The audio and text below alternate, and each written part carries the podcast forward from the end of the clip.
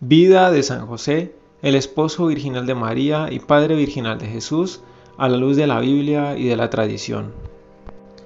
Textos bíblicos aclaratorios. Estos textos nos confirman y ponen de manifiesto cuanto llevamos dicho de San José y de la Virgen María, que eran esposos y ambos vírgenes. Primero, Mateo capítulo 1 versículo 16. Jacob engendró a José, el esposo de María, de la cual nació Jesús, el llamado Cristo. Notemos que el Evangelio no dice José engendró a Jesús como hijo de los antepasados del Mesías. Abraham engendró a Isaac, Isaac engendró a Jacob, etc. El Evangelio no dice tampoco María engendró a Jesús, aunque esto es verdad, sino que dice textualmente María de la que ha nacido Jesús. Este lenguaje nos indica primero que Jesús nació de María no por virtud natural, sino por virtud sobrenatural, por el poder y la obra de Espíritu Santo, como luego aparece con toda claridad en el siguiente texto.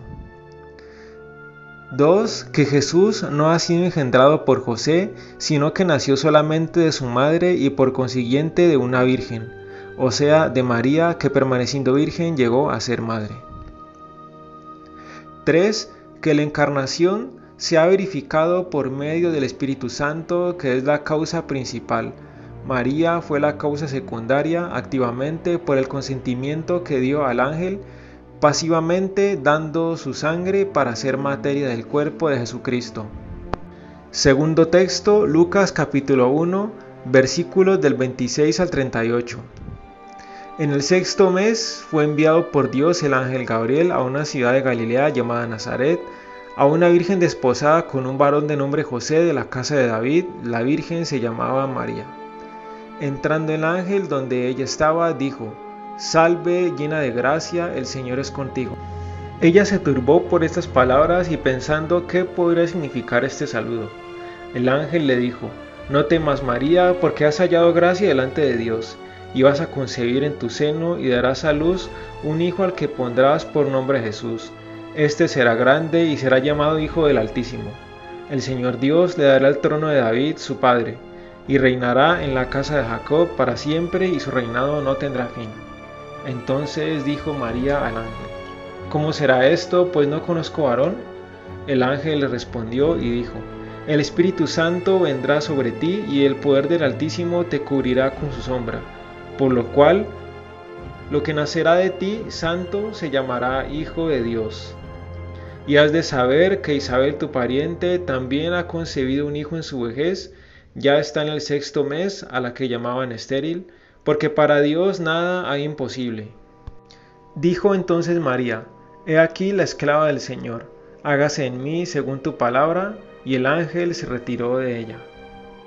Este texto encierra el mensaje traído por el ángel Gabriel de parte de Dios a la Virgen cuando estaba orando en la soledad de su casa y de él deducimos Primero que la Virgen estaba desposada con José y sin duda habrían recibido la ceremonia complementaria de la promesa firme de matrimonio hecha en los desposorios y por tanto estaban realmente casados. Dos, que María tenía hecho voto de virginidad perpetua y de él era sabedor su esposo José. Esto es lo que nos revela la frase ¿Cómo puede ser esto? Pues no conozco varón. Esta pregunta no tendría razón de ser en María si no tuviera hecho tal voto y ambos esposos, María y José, no hubieran también hecho ya el propósito de vivir imperfecta continencia. La Virgen María es aquella mujer dichosa de quien había hablado 800 años antes el profeta Isaías, llena de inspiración y sorpresa. He aquí que una Virgen concebirá y dará a luz un hijo que tendrá por nombre Emanuel. Capítulo 7, versículo 14. Será grande y le llamarán Hijo del Altísimo. Lucas capítulo 1, versículo 32. María es la primera que ofreció a Dios el don incomparable de su virginidad y no consintió a ser madre sino después de haberle prometido el ángel de parte de Dios que concebiría por obra del Espíritu Santo. Solo entonces dijo, He aquí la esclava del Señor, hágase según tu palabra. Lucas capítulo 1 versículo 38. María, dice San Agustín, era esposa de un hombre justo que se había unido a ella no para arrebatarle su virginidad, sino más bien para custodiarla. San José conocía el voto que María había hecho antes de casarse y consintió en que lo observara. María no se casó sino con la condición formal de que había de permanecer virgen y guardar su voto. San José vivió y murió virgen. Por esto le representan con un lirio en la mano, flor que es el emblema de la virginidad.